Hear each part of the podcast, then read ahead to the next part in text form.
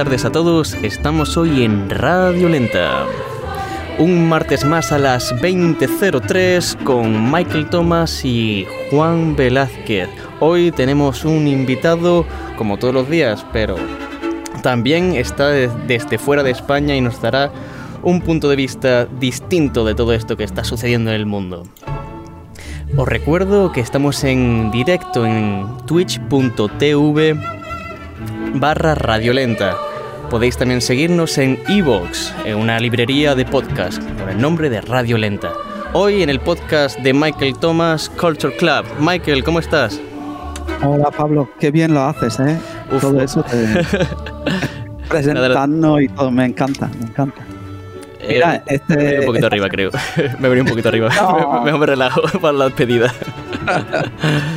Esta semana Me, llamo, me llamo una persona con que no he hablado en, varios años, ¿no? Y, no solo ella, sino otra otro hombre me mandó un mensaje ¿no? de WhatsApp y, otro me escribió por correo electrónico, gente con que no había hablado en mucho tiempo y, y mira, hay últimamente, sobre todo al otro lado del charco, hay mucha mucho problema, ¿no? Mucha Hmm. violencia, ¿no? Pero a la vez yo he notado que la gente tiene ganas de, hasta cierto punto, suena tonto, ¿no?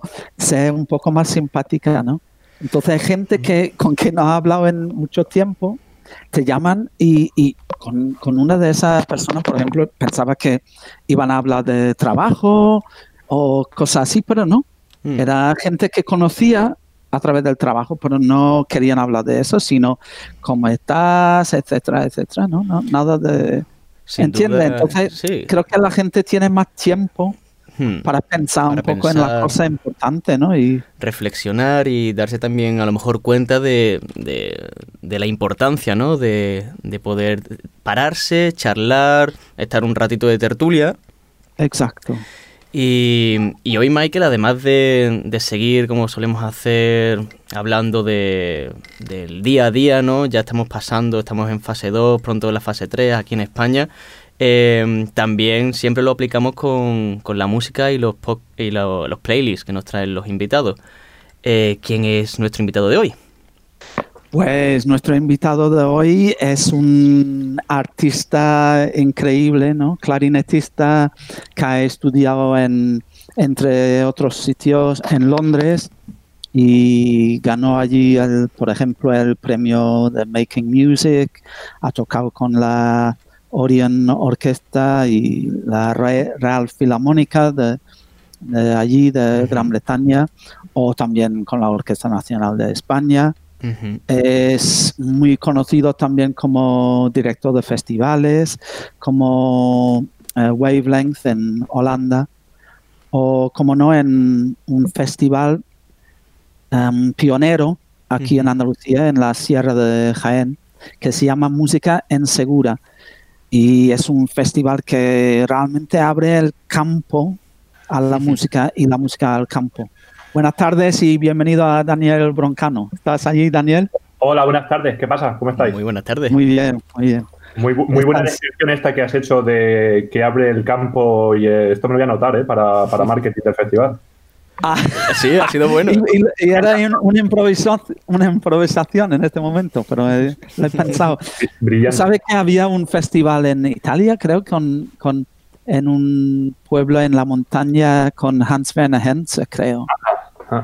¿Sabía algo de eso o no? No, no sabía nada de, este. Hay uno en eh, Italia que a mí me gusta muchísimo, que es eh, Il Suoni delle Dolomiti, que hace ah.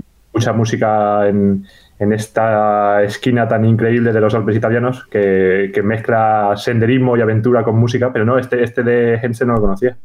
Es un sueño para mí poder, mira, poder ir a un, un concierto después de haber hecho, no sé, 10 kilómetros de senderismo por el campo me parece sería un lujo, ¿no? Para el público, para los músicos y todo. ¿Haces eso en el festival allí o?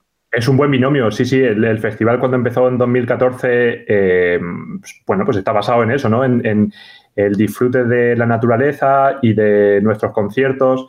Eh, es verdad que según ha ido eh, llenándose de actividad estos días de festival que hacemos, no es que la gente eh, haga excursiones y después vaya a conciertos, sino que a veces lo combinamos a la vez para que la excursión sea un concierto en sí mismo. así que pues hacemos, por ejemplo, estas excursiones musicales que, en las que se ponen las botas de montaña tanto el público como los músicos y que es algo bastante divertido y sorprendente. Sí, sí. Tú eres de allí, pero nos hablas desde La Haya, ¿no? En Holanda. Sí, desde Leiden, al lado de, La Haya. Yo soy de... Ah, sí, sí, sí, sí. Eh, yo soy de, de, Orza, que es bueno, pues un pueblo en la comarca de la Sierra de Segura, al noreste de Jaén, que está justo debajo de Segura de la Sierra, que es donde se hace el festival. Pero estoy aquí en eh, Leiden, en Holanda, que es donde paso parte de mi tiempo y que eh, por este confinamiento, por esta crisis sanitaria, está siendo una parte de mi tiempo increíblemente larga. Ya, ya. ¿Has estado allí durante todo el tiempo de confinamiento, confinamiento en España o sí. luego? No, claro, claro, me pilló en. Eh, yo estaba en eh, Madrid, tuve que salir de allí para, para hacer aquí varias cosas de trabajo y, desde entonces, claro, ya se cerraron las fronteras después y todavía no se ha visto el momento de, volver. Creo que, que llegue pronto hubiera sido más, más eh, llevadero en, en, la sierra, ¿no? Que en una ciudad. Sí, es verdad que, que en, eh, bueno, en todos los pueblos, incluso los más minúsculos como Segura de la Sierra, que tiene 140 habitantes, el eh, confinamiento en su fase más extrema ha sido igual de riguroso que en todos los demás sitios, porque había que hacerlo así.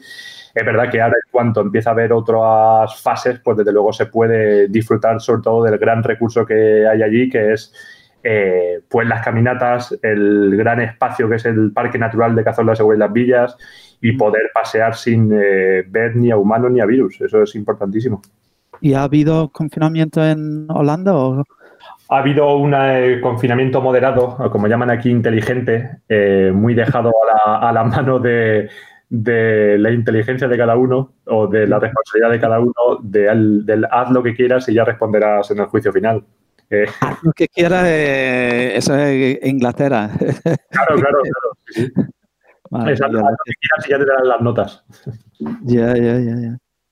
Bueno, es, verdad que, por ejemplo, en, eh, aquí en los Países Bajos sí ha habido mucha planificación o mucha vista a medio plazo con cuestiones más colectivas, tipo eventos culturales y eh, incluso pues eh, restauración, cosas así, donde los plazos que se han dado han estado como más a largo plazo desde el principio, ¿no? Del tipo de desde marzo avisar que no iba a haber conciertos hasta junio y cosas así, que, que, eso ha dado un poco de perspectiva para que los promotores musicales no estén trabajando en balde y tengan un poco más de visión.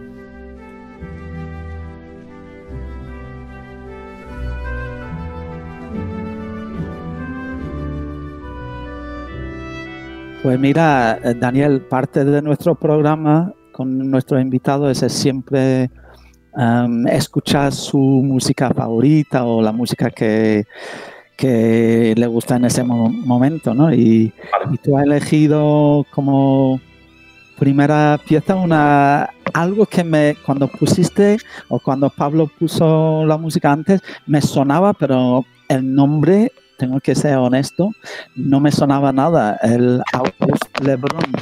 ¿Qué, qué este concierto por qué? Esto es, esto es mi primer amor eh, ah. eh, musical. musical.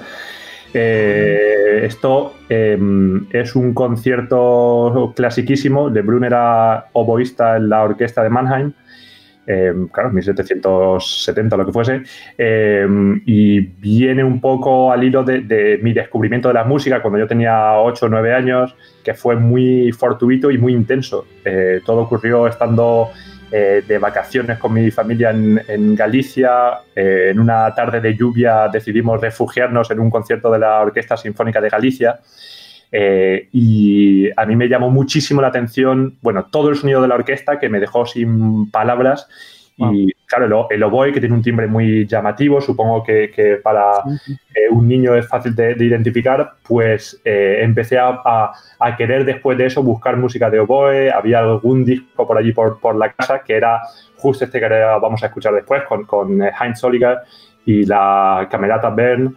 Y, esto mm, creo que es algo que, sigo haciendo años después, que es a veces eh, sufrir ataques de musicofilia, eh, un poco ese, ese, golpe de la música que, te eh, transporta y te transforma y que te hace escuchar la música en, loop y que fue un poco el germen de querer investigar más esto de, la música. Luego la, en la banda no había oboe, sino que me tuvieron que dar un clarinete y hasta ah. ahora.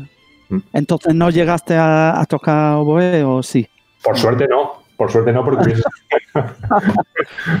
No sé si en, Holanda he escuchado eso, pero ha habido aquí una polémica que, vamos, en las redes, las redes quemando. Exacto, de sus comentarios sobre que el oboe no toca más que un par de notas en cada sinfonía y, el clarinete mientras tanto toca todas las notas.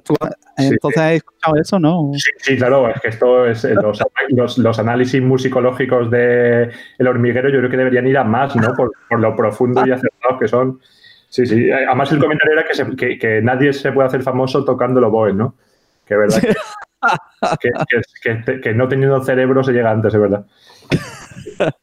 bueno, mira, escuchamos el primer movimiento entonces del concierto para oboe de Auguste Lebrun.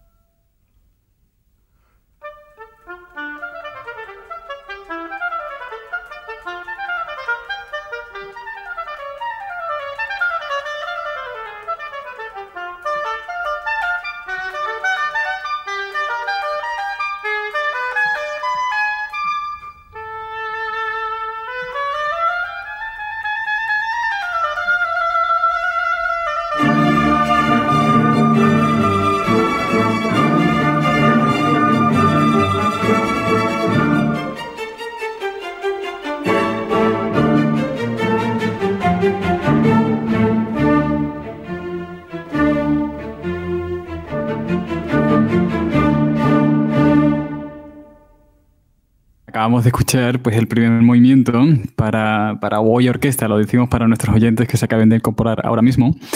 El primer movimiento del concierto para Boy Orquesta de, de Lebrun, por la interpretación de Heinz Holika, creo que era. ¿Verdad, eh, Daniel? Eso es, bravo, bravo Heinz, ¿eh? ¿Cómo toca? ¿Cómo, tocaba? Eh, ¿Cómo aprieta? Sí, sí, es una, una, elegancia extrema y por supuesto Lebrun eh, es, un, es para pensar en él todos los días, ¿eh? No, desde luego, desde luego. No, conocía este concierto, eh, lo he descubierto precisamente hoy cuando escuchaba tus recomendaciones y realmente me ha impresionado también la naturalidad del estilo de Le O sea, tiene, compone brutal. Eh, no, sé por qué no ha sido más conocido realmente. No, conozco su obra. Claro, él era oboísta y a lo mejor es que esto era lo que era su vehículo, ¿no? No sé si compuso, la verdad, mucho, mucho más. En el caso es que a mí me subyugó en su momento y lo sigue haciendo.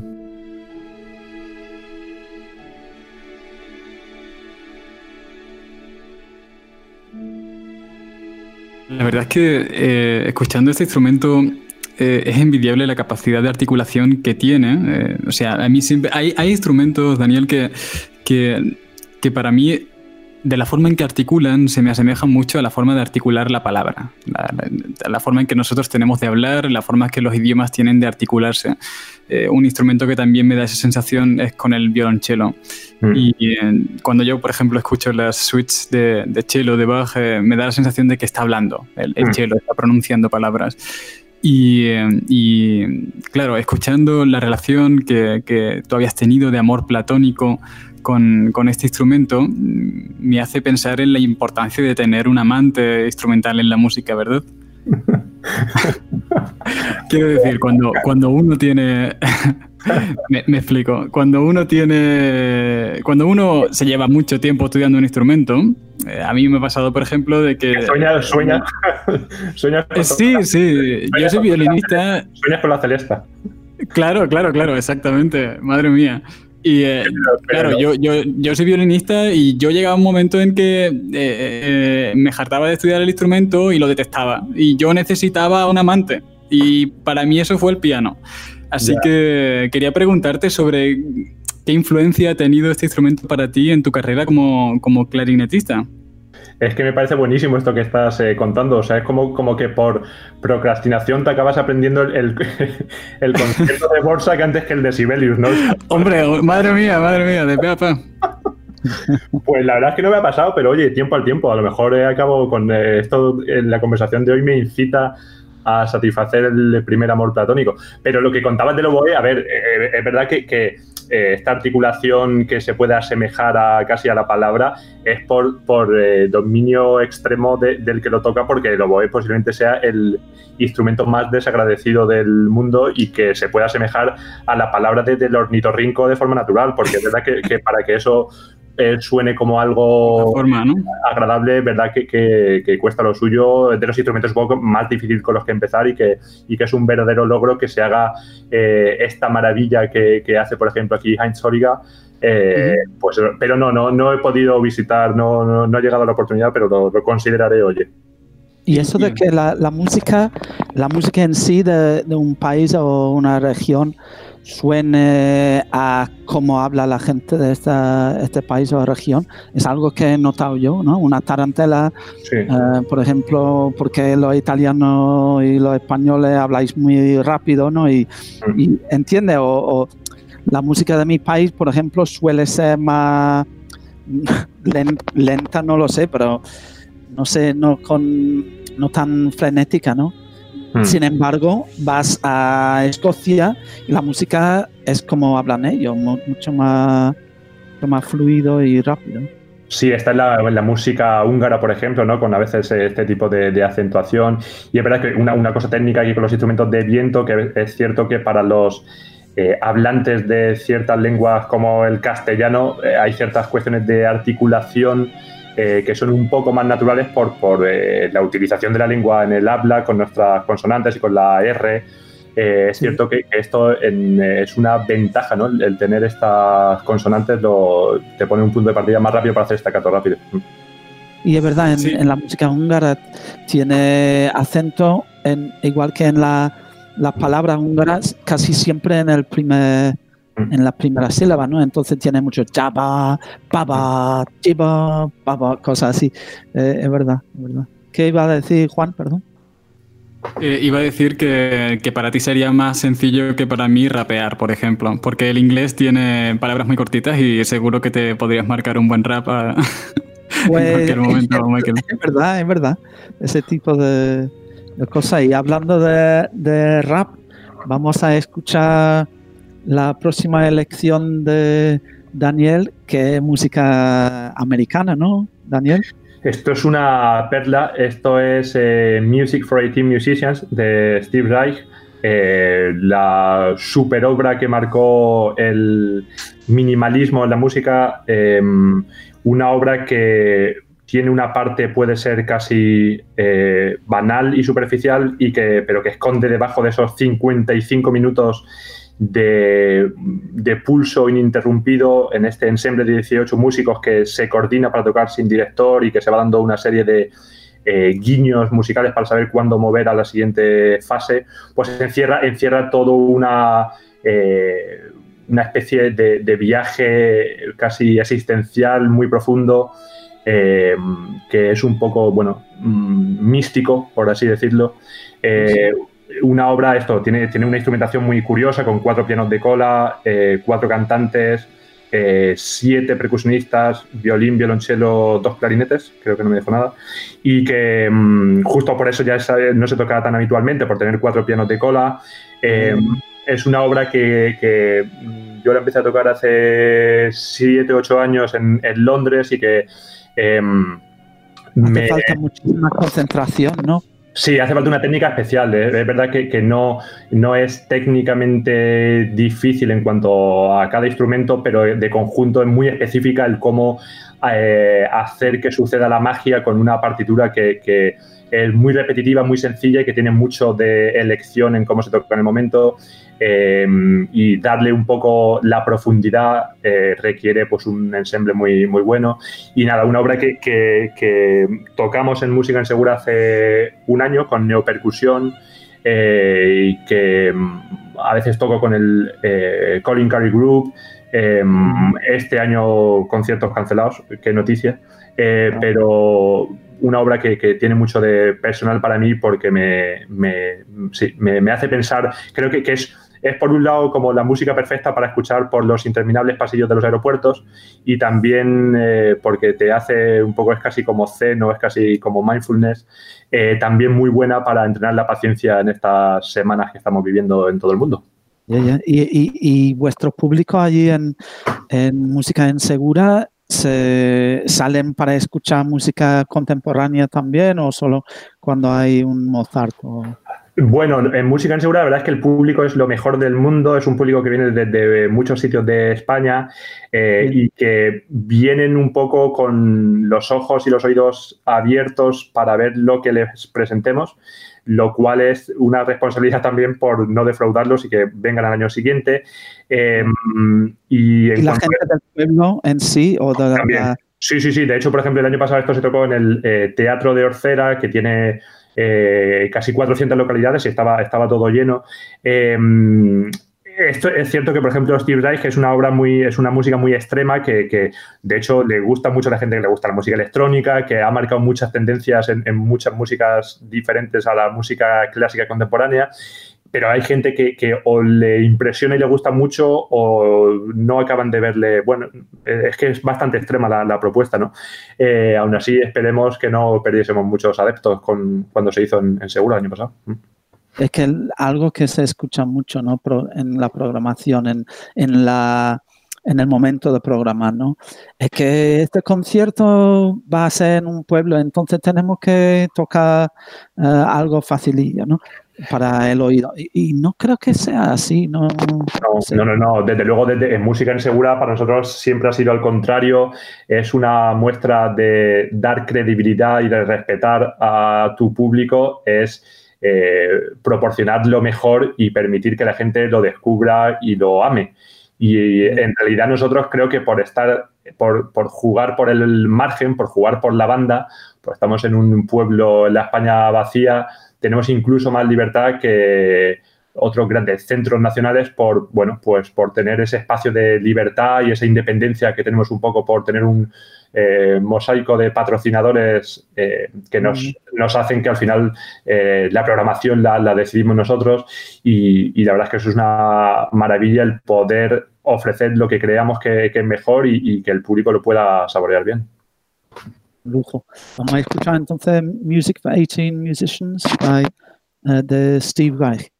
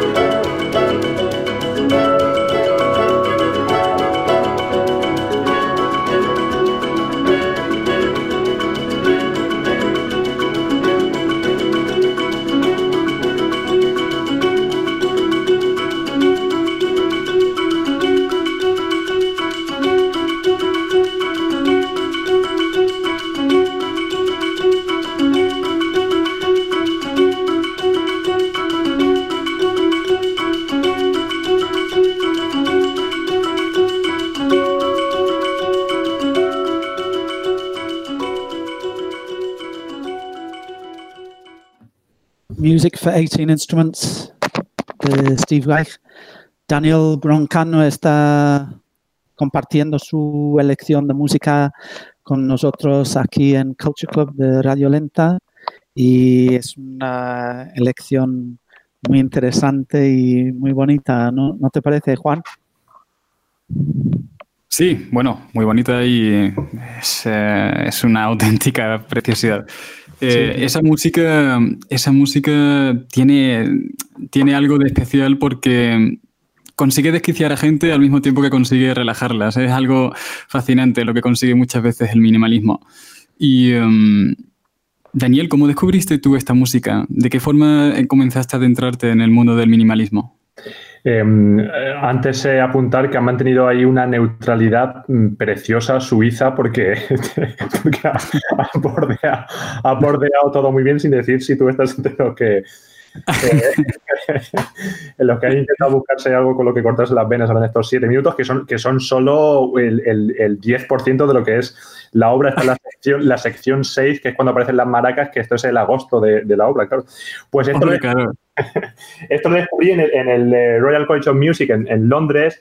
Em, un proyecto muy especial que se hizo para, bueno, pues para poder tocar esta, esta obra y meternos ahí eh, a los jóvenes despistados en, en este mundo musical y que se hizo con eh, una coach muy especialista, muy especialista en esto, que es eh, Micaela Haslam, una cantante del BBC Singers y eh, líder de, em, de, este grupo que, son las que suelen cantar esto en, todo el mundo, ¿no?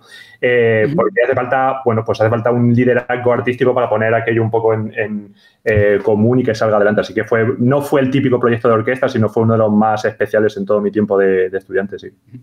La verdad es que todo este tema de, la música que busca la repetición como, como objetivo de belleza, o sea, busca crear sensaciones diferentes, tal, es algo que, claro, muchos compositores antes lo han intentado, aunque no de forma tan deliberada como estos, como los minimalistas americanos de los 70, 60 de Estados Unidos.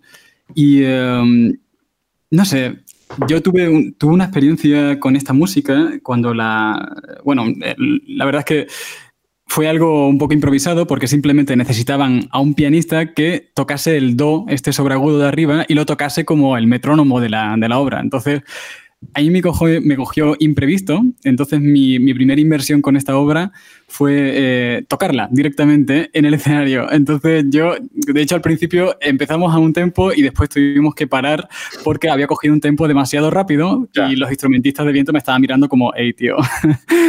Em, pero es curioso que esto de la repetición eh, tiene como diferentes fases, eh, porque en un principio tiene un punto de de desesperación también, de decir, ostras, eh, esto durante una hora, ojo, después ves cómo empiezas a pasar a la siguiente fase, que es como empiezas a estabilizar. Y después comienza un proceso como de trance en el que ya la mano va sola, imagino, y, esa, y por ahí va mi pregunta, ¿qué sensaciones tenías tú cuando, imagino que claro, habrás tocado en alguna otra ocasión también esta, esta pieza, aparte de en aquel momento que lo, que, lo escuchaste, entonces, eh, ¿qué, sensaciones se tienen a nivel de respiración cuando estás manteniendo respiraciones tan percutidas durante tanto tiempo? Sí, claro, la, he tocado muchas veces y, es una sensación diferente cada vez. Eh, las sensaciones son un poco diferentes en concreto con esta obra, creo, entre el público y los músicos. Para los músicos es divertidísimo de tocar eh, por, esta complicidad que tiene que haber en el grupo y que es realmente preciosa. O sea, es, supone confiar mucho en los demás y, conocerse y juguetear con ellos y es muy bonito de hacer. Em, supone, para el clarinete está muy bien escrito porque las respiraciones siempre son como de una duración eh, natural, es más la, concentración eh, de estar todo el rato ahí en una, en una obra que la, fortaleza sobre todo es por esa precisión del pulso milimétrica en todo, en todo el ensemble, ¿no? Es casi la, dificultad más, más grande. Y luego es verdad que, cada, cada eh, sección de la obra eh, al final tiene su propio carácter y, cuando el grupo lo hace bien se mueve hacia un lado o hacia otro como un poco un banco de peces que se coordina para, para moverse clandestinamente, ¿no? Y, bueno, es, un juego muy bonito que, para los músicos es muy activo y que para el público les hace a veces entrar en trance, a veces estar al borde de la silla, bueno, según cada uno como lo quiera digerir. Sí, la verdad es que entrando ya dentro del terreno de la música visual y todo esto, siempre me ha parecido este tipo de obras de Steve Reich eh, em, puntillismo musical.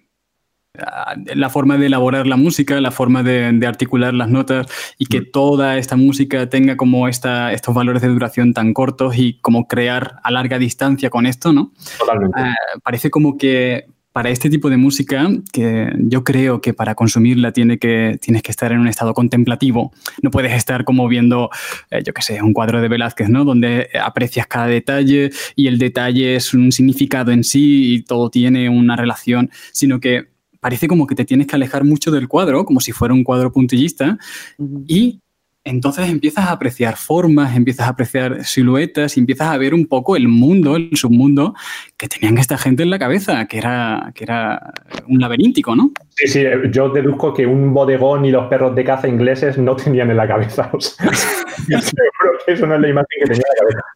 Eh, Como el, primer Minecraft de la historia. ¿eh? eh, al puntismo, claro, esta era una sección ahí en medio de la obra, pero, pero empieza sobre todo con los dos clarinetes bajos, que además, bueno, claro, la obra se toca siempre amplificada, y los clarinetes bajos, eh, la mayoría de las veces las grabaciones no, no se sabe lo que es, porque además así lo quiere siempre Steve, que parece, parece unos martillos hidráulicos, es como una especie de, ser primordial que aparece ahí por debajo. Eh, y que parece como una ballena respirando, no sé, es, muy, es muy, eh, a cada uno le sugiere unas cosas, pero es, es, muy desconcertante por una parte y de luego eso, no, no es arte histórico. Bueno, y, que Perdón, Juan, yo pensaba que el, minimalismo hasta cierto punto había llegado a su fin, ¿no? Pero la obra mía que más actuaciones ha tenido con diferencia es mi única pieza minimalista. Entonces, la gente, las orquestas, los cuartetos de cuerda, eh, los grupos en general siguen apostando por el minimalismo y, y sorprende un poco, ¿no? no sé. Porque hay que estudiar menos también. no sé, no sé si, o, a lo mejor lo que quiere la gente es eso, un poco trance, un poco de, no tener que, pensar tanto en, la exposición, el desarrollo, aunque esas cosas sí existen en el minimalismo, pero es, otra cosa y es también es, algo moderno, ¿no? Pero y a la vez quizás no, sí, no hay que pensar tanto, no, no sé si es eso. ¿no? Es pretencioso en, muchas partes, ¿no? Es verdad que, eh, va un poco más al tuétano y, es más visceral en algunas partes. Eh, bueno, ya está, es verdad que, que, yo no podría estar escuchando música minimalista todas las horas del día, pero tiene una parte muy especial para mí, sí.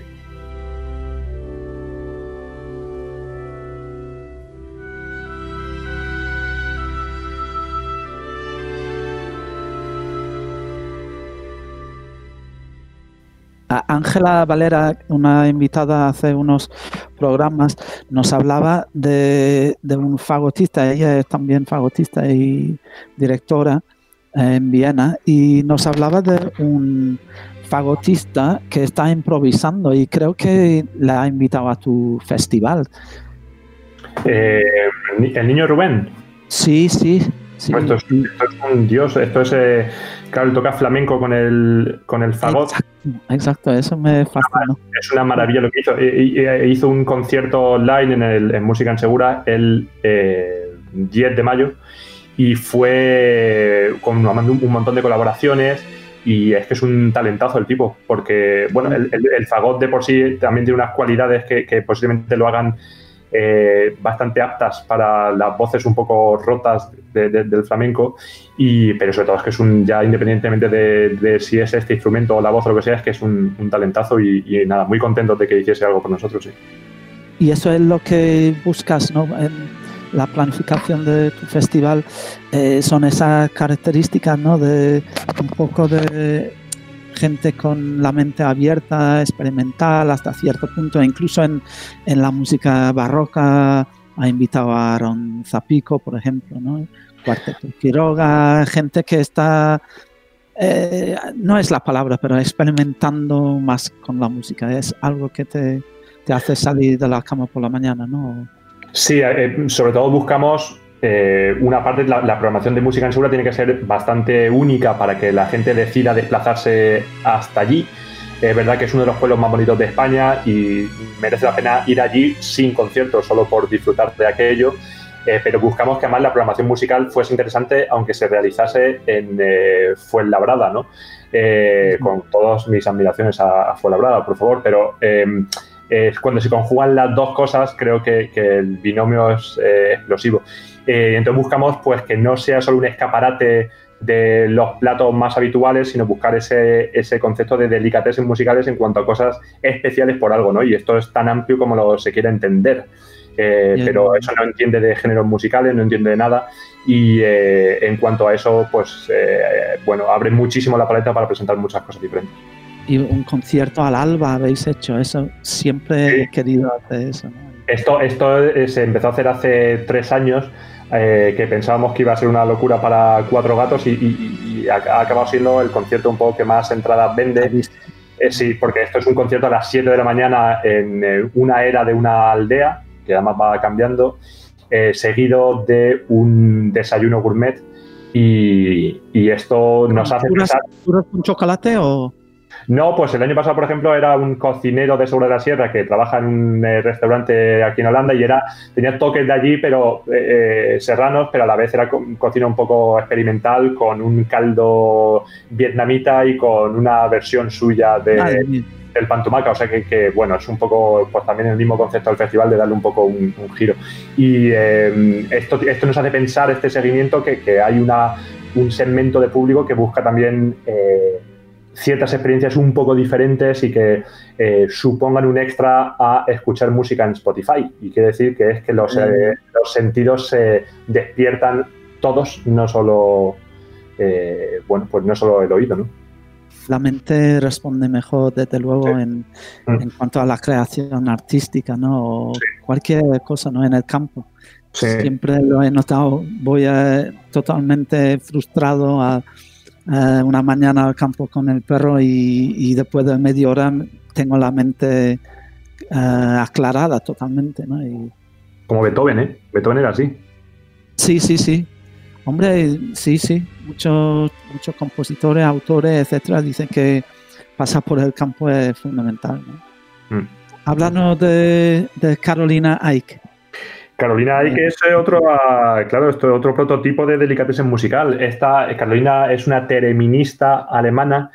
Eh, el teremin, claro, un instrumento mágico, tecnológico, que se toca interrumpiendo la onda electromagnética que crean dos antenas que se creó eh, en los años 20 con un inventor ruso y eh, Leon Teremin. Y entonces eh, Carolina empezó, bueno, ella tocaba el violín, descubrió el Teremin de su padre que tocaba el sintetizador en varias bandas y de ahí ha ido pasando a... es un instrumento que se suele aprender de una forma un poco autodidacta porque tampoco tiene una técnica muy ortodoxa ni muy universal. Em, empezó tocando música clásica, por así decirlo, em, y a, pasar un poco a crear su propio universo musical, que también tiene una parte de eh, minimalismo, lo hace combinándolo con su voz. Eh, ella vino en 2018 al festival, fue un concierto súper especial y la reinvitamos a hacer un concierto online, esto fue el 29 de abril. Eh, desde Berlín. Eh, nada, una súper artista que ahora cuando escuchemos su música entenderemos un poco por qué es tan, tan especial.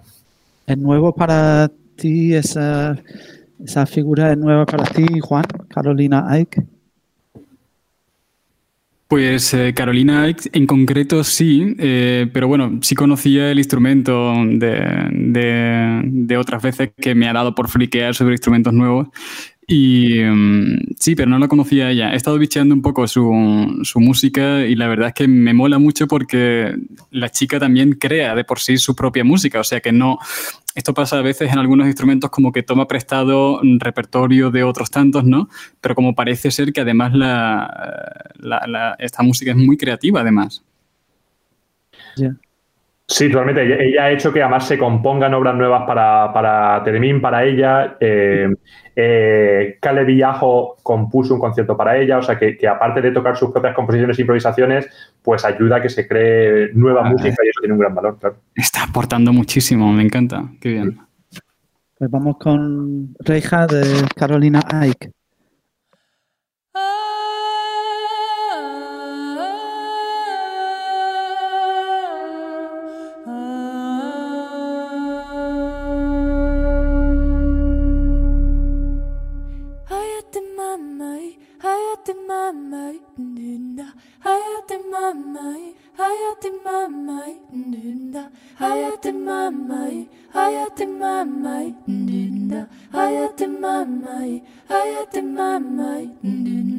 hayati mamai hayati mamai ninna hayati mamai hayati mamai ninna hayati mamai hayati mamai ninna hayati mamai hayati mamai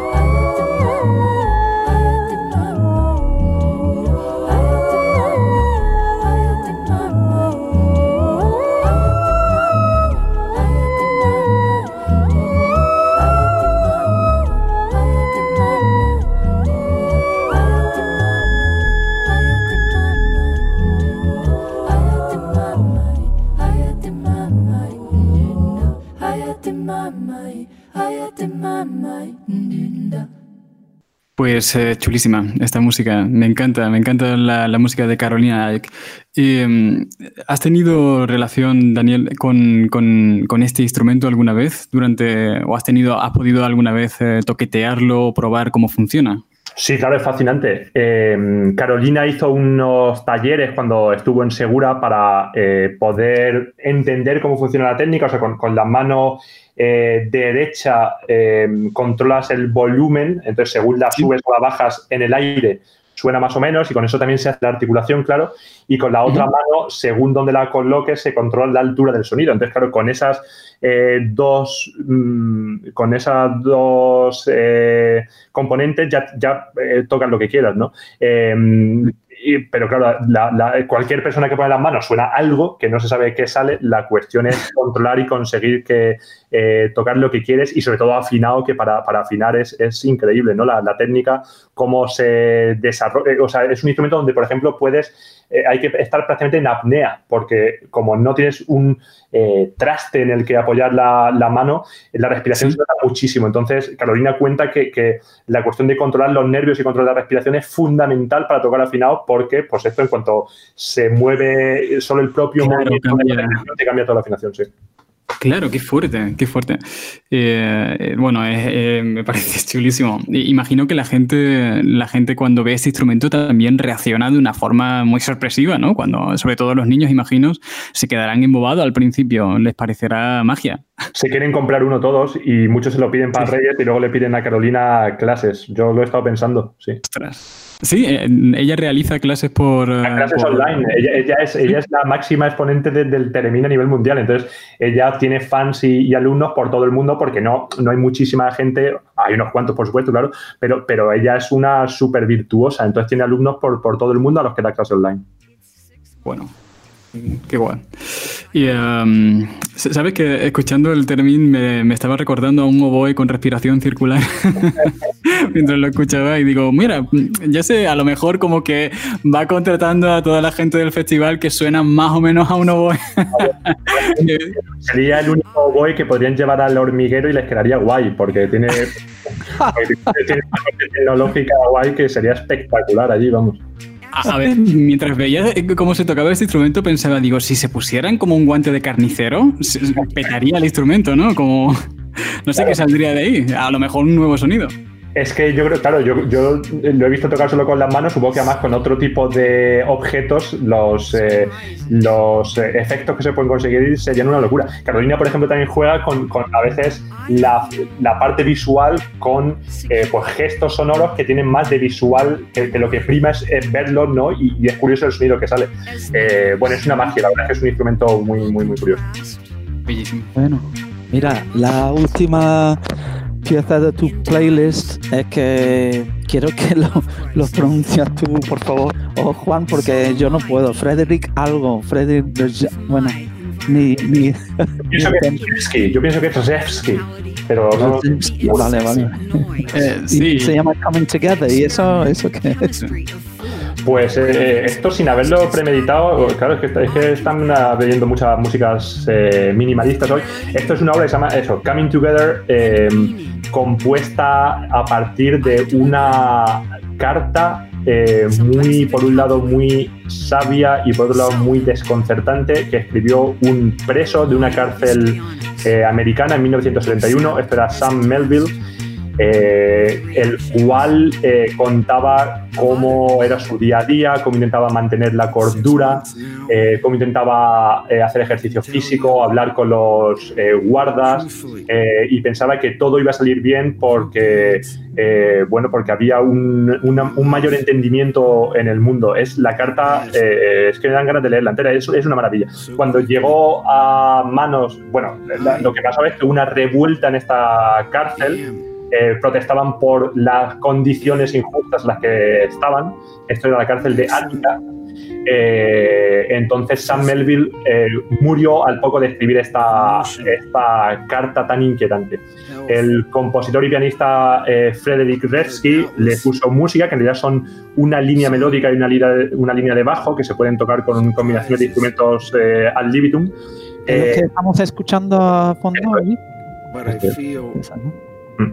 Eh, y con un narrador que va repitiendo estas palabras tan enigmáticas y tan bellas, eh, muy inquietante, muy intensas en algunos momentos, eh, que creo que hablan sobre un poco el tiempo desconcertante en el que estamos también ahora, con estas condiciones un poco alienadas que suponen el confinamiento y que también lo he escogido porque me, me venía a la mente también con lo que está, las noticias que llegan desde Estados Unidos con estas, eh, bueno, pues estas diferencias.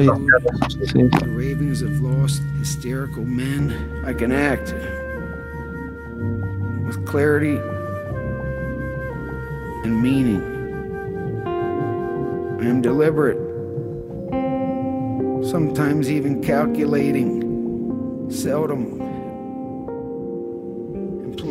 como, como has dicho tú, Daniel, en eh, un futuro un poco inseguro, ¿no? Has, eh, la otra noche, por ejemplo, yo estaba actuando en el primer concierto orquestal post confinamiento y con mascarilla, distanciamiento, etcétera, y más o menos el, el mismo, al mismo tiempo tú estabas en una videoconferencia sobre el futuro, desde luego complicado en la música. Mucha gente estaba escuchando em, vuestra charla, ¿no? Y me encantó tu mensaje cuando estabas citando a un danés Jacob Kierkegaard mm. proponiendo dar la vuelta a la tortilla, no solo por esa expresión que me encanta, dar la vuelta a la tortilla del problema. ¿Te acuerdas de este? sí, esto era maravilloso. Jacob hizo una instalación, es un artista sonoro que hizo una instalación sonora en los baños a través de Segura el año pasado que, que era sobre el hielo derritiéndose en Groenlandia, eh, muy contrastante, claro, con, con un baño árabe del siglo XIV. Y entonces la reflexión que él eh, compartía era que el distanciamiento que había ahora era un distanciamiento solo físico y para nada social, que, la conexión es increíblemente grande gracias a las nuevas tecnologías y aquí estamos nosotros dando prueba de ello. Lo que él eh, eh, preguntaba era qué pasaría si el virus fuese un macrovirus que pusiese en jaque todo el sistema tecnológico que, en realidad mueve el ancho mundo ahora mismo, eh, cómo nos comportaríamos, qué pasaría y, casi qué nos afectaría más, ¿no? Es verdad que, la reflexión un poco de esto es eh, hasta qué punto hay ya un grado de implantación tecnológica que casi da más miedo pensar qué pasaría si el dinero no se pudiese mover ¿no? Por, por formas electrónicas. Eh, porque la música nos cueste, o sea, nos, cueste asumirlo, ¿no? Pero, pero ahí está funcionando, por supuesto, eh, totalmente desnatada, pero ahí está saliendo delante de una forma online. Es cómo sería el mundo eh, en un apagón digital total. Y, de las conclusiones de, de, la charla que habéis tenido, directores de festivales, figuras de la música clásica, etcétera, ¿somos un sector unido o, no? Pues, eh, posiblemente en este tiempo de la crisis hemos hablado entre unos y otros más que nunca, lo que sería buenísimo es que lo siguiésemos haciendo cuando volvamos a la vida un poco más normal realmente. Ya, ya. ¿Y tú, Juan, crees que somos todos uno eh, yo pienso que va y viene, va y viene. Eh, sí, pienso que la, pienso que todo esto que ha habido de los conciertos online ha hecho que yo al menos he consumido muchos más conciertos online de los que he consumido en los últimos, no sé, en el último año. Eh, pero también pienso que eso se va a quedar, o sea, se va a quedar en parte y durante un tiempo vamos a estar conviviendo con el antiguo mundo de los conciertos presenciales y el mundo moderno de los conciertos online. Pienso que va, a haber un momento de transición donde se van a abrir también muchas oportunidades, donde se van a producir nuevos órdenes y, va a ser, yo creo que estamos viviendo historia. a mí me parece este momento increíble. Pues muy bien, mira, muchísimas gracias Daniel Broncano por estar aquí en Culture Club con nosotros. ¿La ha pasado bien, Daniel? Lo he pasado estupendamente. Seguramente ahora ya en otras tres horas ya como amigos. Qué bien, qué bien. Me alegro. Muchísima suerte para el futuro del festival y, y el otro festival en Holanda y, y todas esas cosas. Y ha sido un gran, gran placer. Muchísimas gracias, Juan, a ti también. Pablo. A vosotros. A vosotros, Daniel. Gracias a todos y hoy nos vemos cuando podamos de forma física en Segura o donde podamos. Claro que sí. Muchísimas gracias a todos. Daniel, gracias por venir hoy aquí de invitado con nosotros y reunirte en esta tertulia, que como has dicho, parece que se caería el mundo si realmente las tecnologías no eh, dieran ese fallo, porque gracias a esto ahora mismo pues, podemos reunirnos sin necesidad de necesitar un salón y un, y un sitio físico. y poder, y poder disfrutar de esta buena compañía y esta interesante charla que hemos tenido. Y es verdad que ha predominado la música minimalista y muy interesante. Em, con esto nos vamos a despedir por hoy. El próximo martes a las 20.03 estaremos en una emisión en directo en twitch.tv barra radiolenta en otro podcast más de Carter Club. También tenemos en Evox todos los podcasts que hemos hecho hasta el momento, incluyendo los nuevos podcasts de Juan Velázquez de la Guardilla Vienesa. Seguidnos en Facebook y en redes para estar informados y muchísimas gracias un día más por estar en esta reunión con nosotros. Nos quedamos con Coming Together, un reclamo a estar juntos.